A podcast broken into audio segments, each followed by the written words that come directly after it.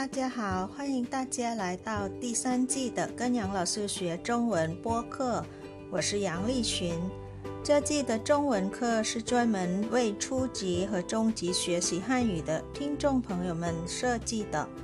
初级课程是每周六更新一次，而中级课程是每周日更新一次。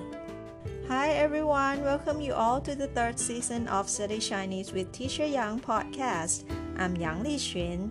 The Chinese lessons in this season have been especially designed for the Chinese language learners who are in the beginner and the intermediate levels. The lessons for beginner level will be broadcasted every Saturday, whereas those for intermediate level will be broadcasted on Sundays. Today is Sunday, and we're going to have a lesson for intermediate level. And it's the first week of February, which is the month of love or Valentine's month. Therefore, I would like to present words related to love for the four weeks of February. Do you know that if you want to use words for love in Chinese, there are different words for love between families or love between friends and love between husband and wife or girlfriend and boyfriend. You'll get to know what those words are in this episode. Today's word is this word, qing. Qing, the pinyin is Q I N G with the second tone put above I. Qing is pronounced this way. Qi in qing, qing qing, second tone. Qing. Well, this word qing has different meaning. Let's see what they are. It can mean 情绪 mood or 感情 emotion. 爱情 refers to love. Or if you talk about 情况, it's situation. You can also talk about 情理, it means reason. But for this episode, we're gonna focus on Qing as love, Ai Qing only. Let's see more word with the word Qing, meaning love.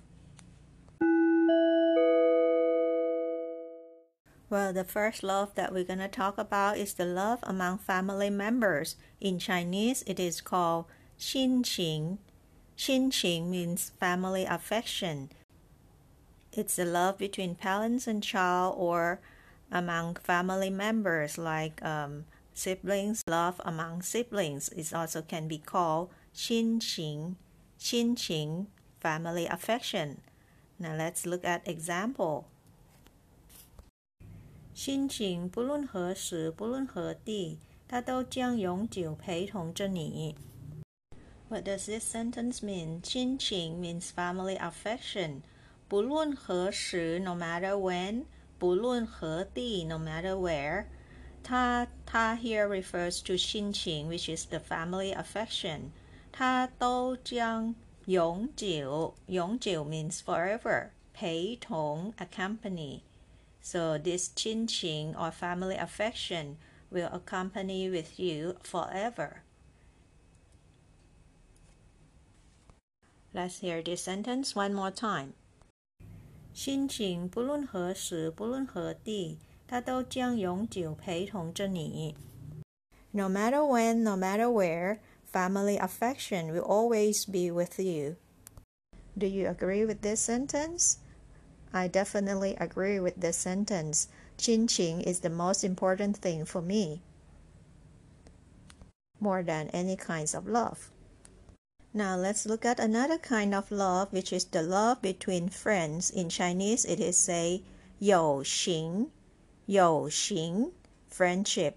You can also say 友谊 for friendship as well. But in this episode, we learned the word 情. So we're gonna say friendship as 友情,友情, friendship. Let's have a look at example. 有一种友情比金还贵，比银还纯。 well, this sentence is very short and simple as well, but the meaning of this sentence is very profound. Let's look at its meaning together. It says, 有一种友情. 种 here means the type. There is one type of friendship. 有一种友情比金还贵，比银还纯。纯 means pure, in here is silver, and 贵 is expensive, jin is gold. So do you understand this sentence? 有一种友情比金还贵，比银还纯。There is a kind of friendship that is more expensive than gold and purer than silver. 比金还贵 means it's more expensive than gold. 比银还纯 purer than silver. Well, we have learned already how to say different kinds of love in Chinese, like love for family, it's called qin qing, and love for friends is you qing. Now let's look at another love, which is a romantic love. This word is ai qing. Ai qing means love. It's romantic love. Let's look at an example. 你觉得工作与爱情哪个更重要？？Well, what do you think? Between work and love, which one is more important? 你觉得工作与爱情哪个更重要呢？Well, most people will answer love, right? But for me, I prefer 工作 or work because I feel very happy and enjoy working very much. I'm a workaholic. 所以对我来说，工作更重要。 for me, work is more important than love. So, so far we've known qin qing, which is family affection, you qing, friendship, and ai qing, love. There are more words related to qing. Let's see what they are. This word qing shu. Shu means book. Qing is related to love, right? Qing shu. It's not a book written about love story or anything. It is love letter. Qing Shu means love letter. Let's look at an example. 现在的年轻人不用用情书来表白爱情，直接跟对方说“我爱你，我们在一起吧”。Well, this sentence is quite long. Let's break it down.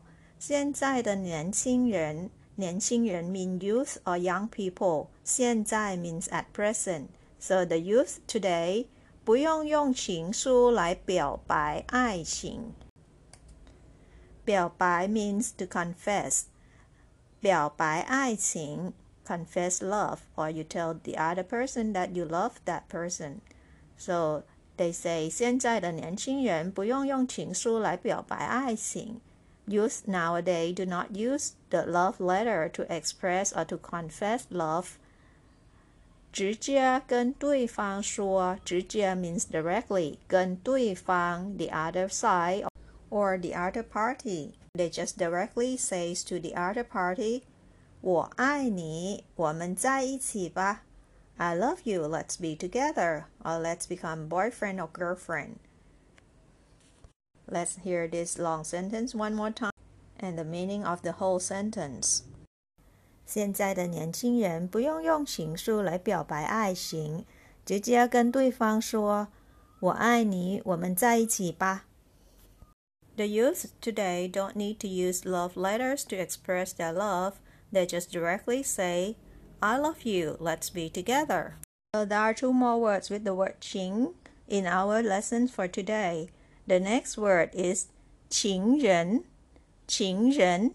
Can you guess the meaning of this word? 情 means love, 人 is a person or man, right? So 情人 is your Valentine or the one you love. 情人. So let's see an example. What is Valentine's Day in Chinese? Here it is. 今年的情人节就快到了。你有没有打算跟你的密友表白？So this is the word for Valentine's Day，情人节。 In Chinese，情人节 means Valentine's Day。今年的情人节，this year's Valentine's 就快到了。Um, it's coming soon。你有没有打算跟你的密友？密友 means your close friend，your friends that you can share your secrets。你有没有打算跟你密友表白？We have learned this word already. To confess here is to confess love. So, do you plan to confess your love to your close friends or not? Again, this sentence. 今年的情人节就快到了，你有没有打算跟你的密友表白？This year's Valentine's Day is coming soon. Do you plan to confess your love to your close friend? What about you? Have you ever fallen in love with your close friends? What would be your answer to this question? Will you tell your close friends that you are in love with him or her? Share with me your response to this question if you ever experienced this kind of situation, being in love with your close friends. And what happened when you confessed your love to your close friends? What's going on? I'm curious to know. Now let's look at the last word for today. It is 无情.无情.无 means no, Qing is love, so Wu Qing, you don't have any love for anyone, so it's ruthless. Ruthless, Wu Qing. Here's an example.